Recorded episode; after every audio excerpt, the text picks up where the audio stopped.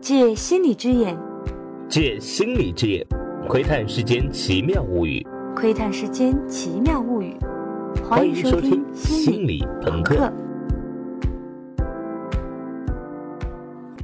娘子，跟牛魔王出来看上帝。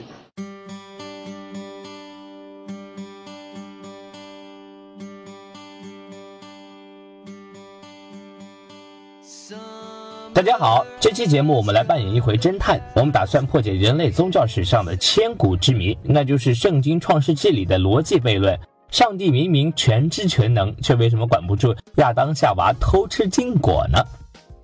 我现在手里拿着冯向老师译著的《摩西五经》，这个译本虽然在学界也有一些争议，但应该算是目前为止在文字上最精准的中文版本。我照着它来帮大家回想一下《圣经·创世纪》里关于亚当夏娃被逐出伊甸园这段故事，分析里面的重重疑点，最后给出我们的解答。故事是这样开始的：上帝造出了亚当，把他放在伊甸园里玩耍。伊甸园里呢有各种好看的树，树上挂满可口的果子，而在园子的中央有一棵生命之树和一棵善恶智慧之树，这两棵树很重要。在整部圣经里，上帝对人类说的第一句话，就是关于善恶智慧之树的警告。上帝对亚当说：“我们这个伊甸园里树上那些果子，你可以随便吃，唯独那棵善恶智慧之树的果子，你绝对不能吃。如果你吃了，你当天就会死。”这里出现第一个疑点：明明绝对禁止亚当吃善恶智慧之树的果子。那为什么又非得把这棵树放在伊甸园最显眼的位置，而且不设任何防护？如果上帝全知料定亚当夏娃以后会去吃果子，那就别把这棵树种在这里啊！就算有理由非得把这棵树种在园子正中央，但上帝您老人家不是全能的吗？难道就不能像哈利波特那群巫师那样，在这个智慧树周围设个结界，这样亚当一接近这棵树就自动被弹开了呀？所以这就特别矛盾。一边种棵树在这勾引你，还完全不设防；一边又警告你绝对不能吃。您老人家这是不是有点作啊？上帝警告完亚当之后，怕亚当寂寞，拿出他的肋骨造了夏娃。亚当心花怒放，对夏娃说出了那句经典台词：“终于找到了我的骨中骨，肉中肉。”这时候，亚当与夏娃虽然光着身子，却没有羞耻的感觉。接下来轮到圣经里第一个坏蛋蛇登场了。蛇问夏娃：“上帝真的说过这园子树上结的果子，你们一概吃不得吗？”夏娃回答：“这园子里随便什么果子我们都可以吃，只有园子中央那棵树结的果子，上帝说了，你们不要去吃，也不许碰，否则你们一定死掉。”蛇说：“不会吧？你们怎么会死？上帝当然不会不知道。”那果子一旦被你们吃了，你们就开了眼，就会像神明一样懂得辨善恶了。这里蛇点出了善恶智慧之树的功能，辨善恶。夏娃望着那棵善恶智慧之树上的果子，那么鲜美悦目，还能赐人智慧，再也忍不了了，于是就摘下一颗吃了，又给亚当一颗，亚当也吃了，两人一吃下果子，眼就开了。忽然发现自己光着身子，赶紧用无花果树叶编了块布裹在腰上遮羞。好，第二个疑点出现了：智慧树果实的功能不是变善恶吗？变善恶的意思应该是吃完果子之后立马明白了。哦，你是活雷锋，我要把你当榜样。哦，你是大魔王，我不跟你玩。难道不应该是这样吗？但亚当夏娃的反应却是。哎呀，好羞耻啊！赶紧找一些树叶来遮一遮吧。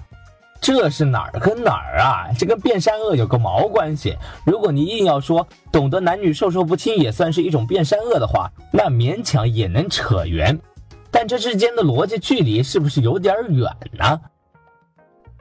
咱们继续说故事。过了一会儿，上帝回来了，亚当夏娃躲到了树丛里。上帝问：“亚当何在？”亚当回答。听见你走进园子，我光着身子害怕，就躲起来了。上帝问：“光着身子，谁告诉你的？莫非你吃了我不许你吃的果子？”亚当夏娃就只好把蛇引诱他们吃果子的经过坦白从宽了。上帝听了之后大为光火，下了一堆诅咒：先诅咒蛇，把蛇的脚给拿掉，让他一辈子用肚子走路；又诅咒夏娃，给他施加了怀孕分娩的痛苦。在诅咒亚当，让他必须一辈子辛劳才能勉强果腹。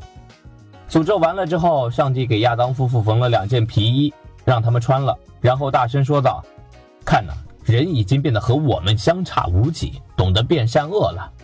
要是让他再去伸手摘生命之树的果子吃，他就永远不死了。”然后就把亚当夏娃赶出了伊甸园，还把通向生命之树的路给封了。这就是伊甸园故事的结局。这里出现了第三个疑点：上帝用了一个词“我们”，人已经变得和我们相差无几了。咦，上帝不是孤家寡人吗？哪里来的我们？上帝这段话又是对谁说的？这段话的口气完全不像是说给亚当夏娃听的。那么那些神秘的听众又是谁？这里还有第四个疑点：之前一直毫无存在感的生命之树忽然出现了。上帝之所以把亚当、夏娃逐出伊甸园，最担心的就是他俩以后偷吃生命之树的果实而长生不死。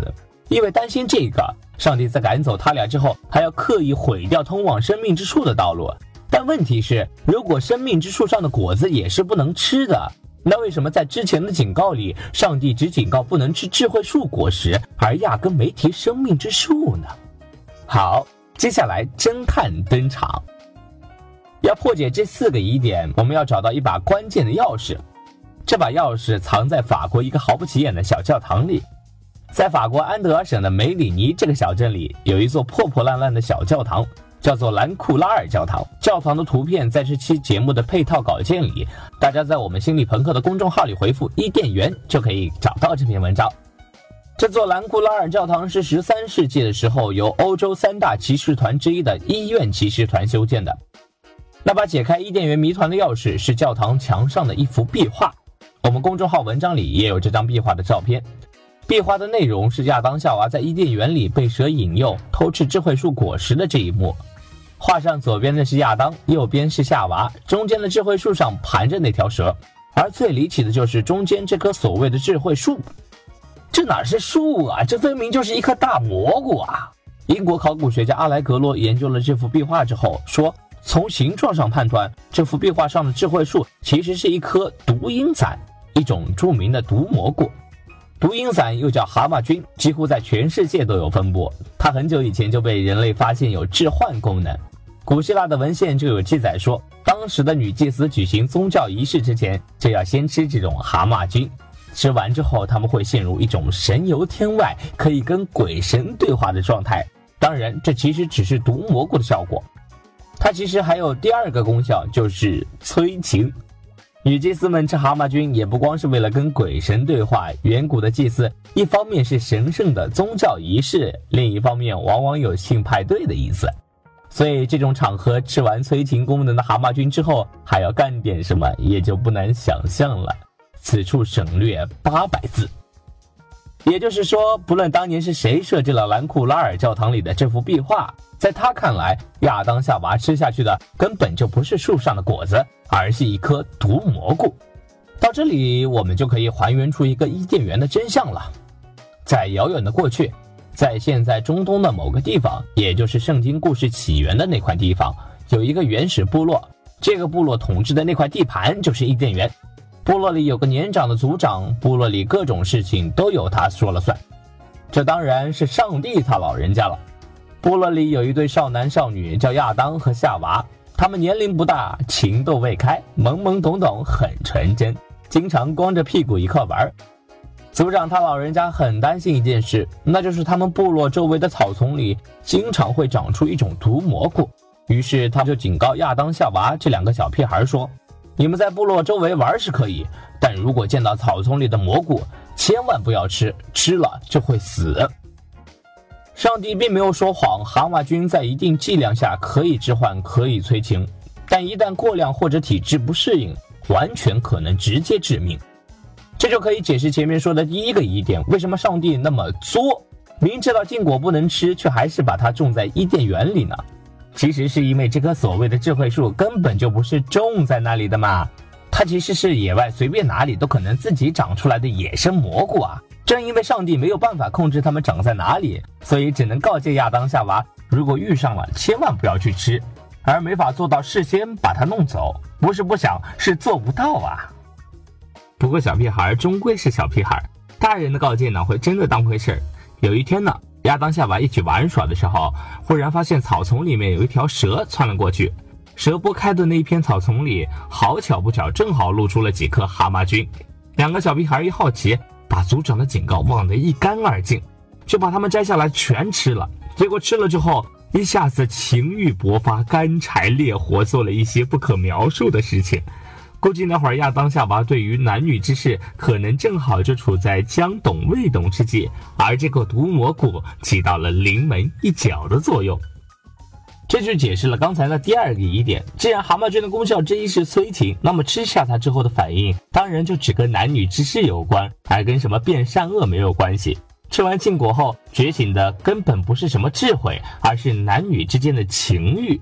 所谓善恶智慧之术的这种说法，要么是后人的穿凿附会，要么就是曲笔。亚当夏娃行了苟且之事之后，很快就被族长发现了。族长一看，说：“得了。”我们召开个部落大会吧。族长招来族里的所有成年人，当众宣布：毒蘑菇没把你们俩吃死，算你们走运。但你们做了那种事情，犯了我们部落的族规，你们不能在这里混了，滚吧！于是就把他俩赶走了。这就解释了第三个疑点：族长宣布把亚当夏娃逐出伊甸园这段话，是说给族里的其他成年人听的。人已经变得和我们相差无几，说的是亚当夏娃已经性成熟，加入我们这些成年人的行列了。那么亚当夏娃到底犯了什么族规，严重到必须被赶走呢？很简单，部落内部的男女不得通婚，不得近亲繁衍。人类发明了很多社会制度来避免近亲之间繁育后代，规定异性通婚、异族通婚，这是其中最普遍的一种。这就破解了第四个疑点：生命之树到底是什么？我们当然不相信世界上有一株让人长生不老的树。长生不老显然是一种隐喻，它隐喻的是部族血统的生生不息。这就是为什么亚当夏娃必须被驱离伊甸园，并与生命之树永远隔绝。所谓不让亚当夏娃染指生命之树，就是要确保部族的血统绝不能被一对乱伦兄妹玷污。亚当夏娃的血脉将来绝不能再与本族的血脉相融，而这一问题在亚当夏娃性成熟之前并不存在，因此在上帝之前的警告中，它从未出现。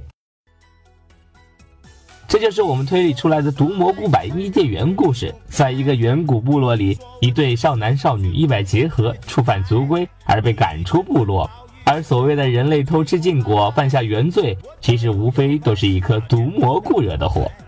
这是不是比原版的伊甸园合理了很多？